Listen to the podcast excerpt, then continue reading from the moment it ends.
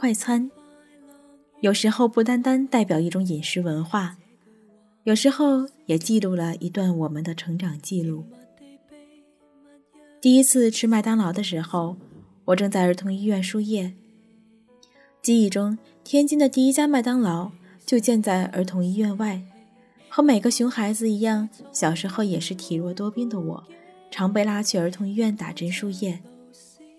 得到的奖励就是一个巨无霸。印象中，巨无霸就和它的名字一样很大，拿在手上转圈圈，吃到最后撑到吃不下。说起八里台，我总会想起以下几个名词：八里台音像店、新文化广场。乱世佳人，还有八里台桥下那个肯德基。大学一年级，和喜欢的人在里面吃过一次晚餐，一个鳕鱼汉堡。大学毕业，去总部提交材料时，在那里和自己同年同月同日生的同班同学聊过一次天。那次聊天改变了我很多想法。同是摩羯座的两个女生，对待生活的不同态度。她更能代表摩羯座的严谨和脚踏实地，我更能代表摩羯座的固执与爱憎分明。从那天之后，我们选择了两条截然不同的道路。而我们另一位大学同学后来对我说：“如果我俩的性格融合在一起，或许会成为男人眼中完美的女人。”嗯，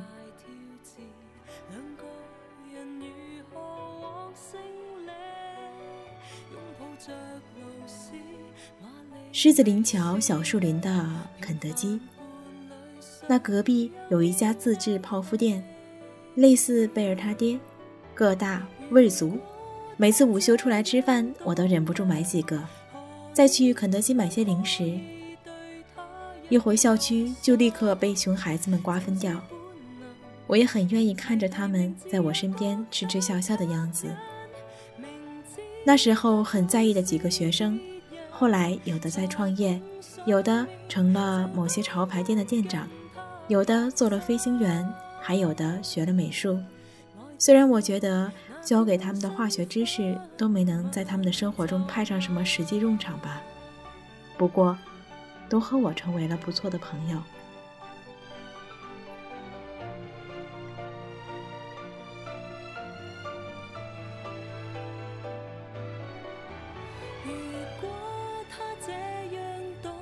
日本的快餐文化，不单单有汉堡、薯条、三明治和意大利面，还有牛肉冻和各种便当。只是肯德基的数量远远小于麦当劳。菜单也没有国内的花样新颖，让我很长一段时间都特别怀念国内肯德基出的各种盖饭，还有老北京大饼卷鸡排。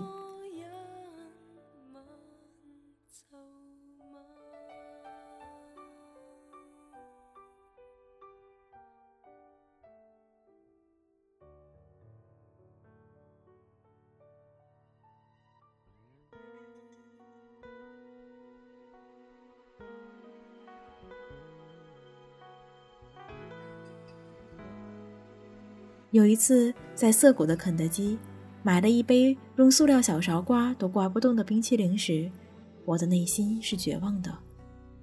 绝望的不单单是吃不到口的冰淇淋，还有那天看着涩谷大街上的人流，人们的嬉笑声，女生们用各种分贝喊出的卡哇伊声的街道，看这些情景，想着马上要去店里打工。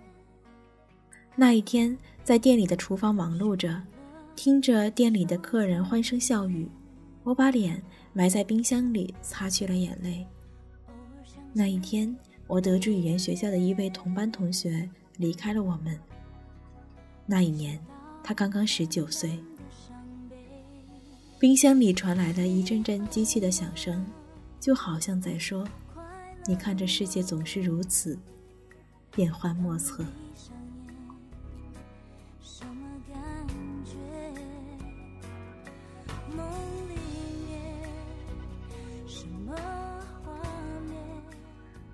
就职活动开始以后，我常会在要去面试的公司附近找一家咖啡店坐坐。日本的咖啡店都有简餐，可以吃个热狗、三明治什么的。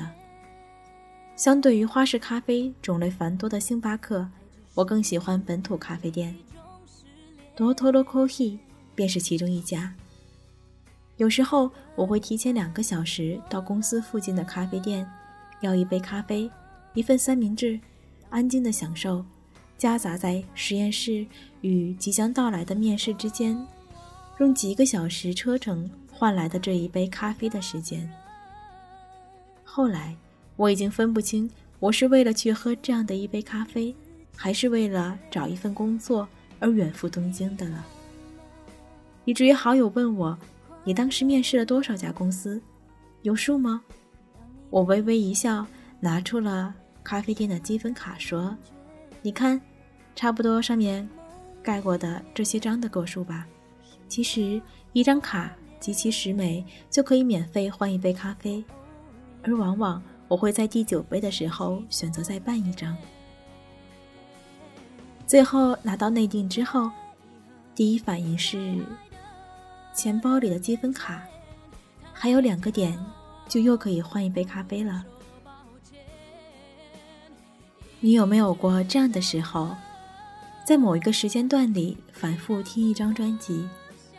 多年后，你可能已经想不起你曾经买过那样的一张专辑，但当你不经意间在某个地方听到当年某一首曲子的时候，你会发现，从脑海中调出来的种种回忆中，甚至是那时候的一朵花香，都格外分明。而这些店给我的，就是这样的一种感觉。当多年后，我看着已经不再是师大的八里台校区，再也听不到人们谈起的八里台音像店；当我路过涩谷那家肯德基，当我在名古屋的咖啡店点一杯咖啡时，我会想起某个午后，某个夜晚。那些曾经走进过我生命中的人，而我们被这些点点滴滴串联，便有了我们的人生。